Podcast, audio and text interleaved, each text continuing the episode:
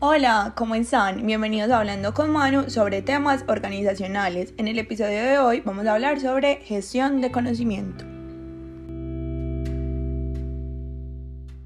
Bueno, para empezar voy a hacer una introducción acerca de qué es la gestión del conocimiento. La gestión del conocimiento y la innovación implican administrar el conocimiento tácito o intangible y explícito o tangible en las entidades para mejorar los productos y servicios que ofrece, su desempeño y los resultados de gestión. La gestión del conocimiento se ha convertido en un mecanismo para el fortalecimiento de la capacidad y el desempeño institucional, que logra que consolidar prácticas de investigación, espacios de ideación y procesos de innovación que permiten consolidar nuevos enfoques o habilidades en una entidad, crear y usar herramientas que permiten la gestión de los datos y la información de manera articulada. También fortalece la capacidad de la entidad de reconocer y utilizar sus datos e información para el análisis y la toma de decisiones y compartir el conocimiento adquirido desarrollado en la entidad a través de la generación de redes interinstitucionales o interdependencias para fomentar procesos formales e informales de enseñanza y aprendizaje y así garantizar la comunicación efectiva con los grupos de interés y los mismos servidores. Esto fortalece que la memoria institucional a través de herramientas de captura, preservación y difusión del conocimiento. Y ahora ustedes estarán preguntando entonces cuáles son los beneficios de la implementación de la gestión del conocimiento.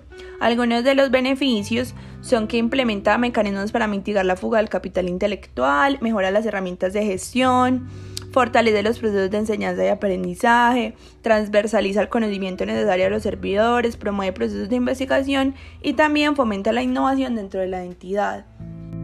Y eso suena muy bonito, muy campante, dentro del papel todo suena a que puede realizarse, pero ¿cuáles son las dificultades reales de la gestión del conocimiento?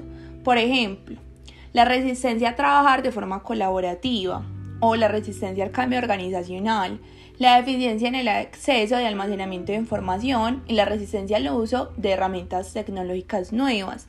También puede haber una ausencia de habilidades de estrategias de analítica institucional. Pero ¿cómo combatimos todo eso dentro de una organización? Haciendo proyectos transversales, generando comunicación horizontal, creando una cultura organizacional más amena, teniendo datos estandarizados y confiables y herramientas de gestión de información para adaptarnos a las nuevas tecnologías.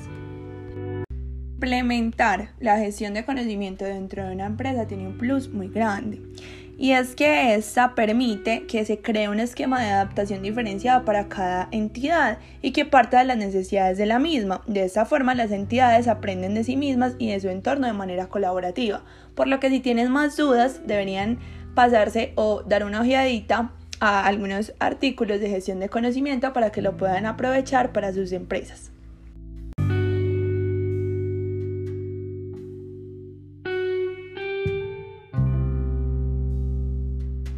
Muchas gracias por escucharme. Este fue el capítulo de hoy. Si tienen alguna duda pueden consultar en internet, me pueden escribir en mis plataformas, en mis redes sociales y yo con mucho gusto se las resolveré.